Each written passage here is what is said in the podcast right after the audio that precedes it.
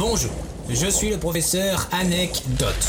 Une équipe de chercheurs surentraînés calcule toutes les semaines les sujets de discussion les plus probables dont vous serez amené à discuter.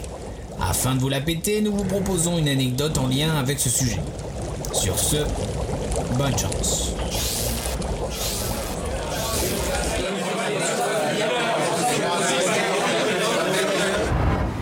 Euh, en parlant de ça, vous savez d'où ça vient le bac? C'est la nouvelle de la semaine. Le baccalauréat est annulé. Ce qui veut dire que cette génération va devoir vivre dans l'ignorance. Non pas du savoir, non pas de l'expérience que cela lui apporte, non. Cette génération ne va pas connaître cette goutte de sueur qui te traverse le visage quand tu essayes d'ouvrir ton gâteau et que absolument tout le monde te regarde prêt à dire Chut. Ni cette goutte de sueur quand tu as vu apparaître sur le sujet de géo carte et que non, tu n'avais pas pris tes crayons de couleur. C'est la même goutte qui va couler sur ton front lorsque tu vas chercher ton nom parmi toutes les feuilles, alors que tu sais très bien que tu l'as pas.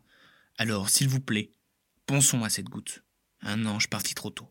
Mais bon, cette nouvelle fait le plaisir des uns et le malheur des autres. Il fait plaisir à ceux qui ont dit Promis, c'est la dernière fois, le jour du bac, je triche pas. Et le malheur de ceux qui ont dit T'inquiète, hein, je me rattraperai au bac. Un ange parti trop tôt.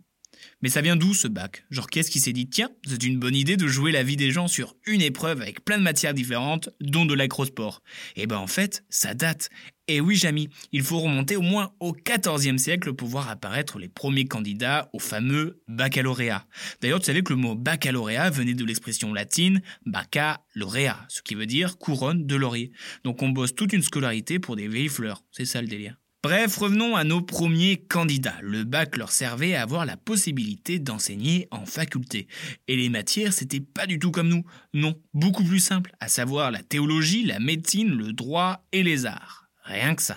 Je me doute que vous en doutiez, depuis sa mise en place au Moyen Âge, le bac a vachement changé quand même. Après avoir été supprimé à la fin de la Révolution française, le bac fait son comeback dans les bacs.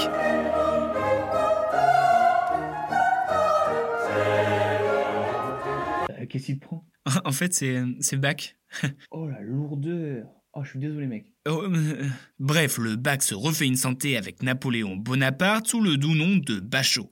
Et figurez-vous que Monsieur Bachot était mal chaud.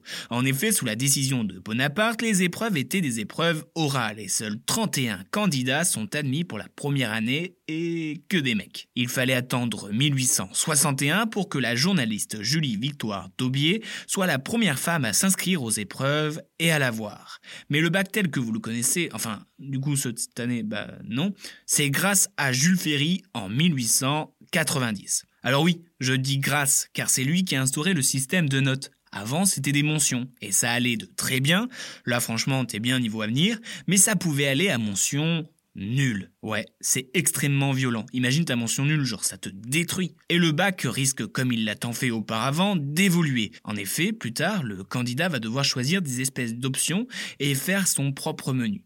En gros, le bac, ça devient le subway. Voilà. Maintenant, vous savez d'où vient ce célèbre baccalauréat. Bien joué, trou de balle. Merci, sœur.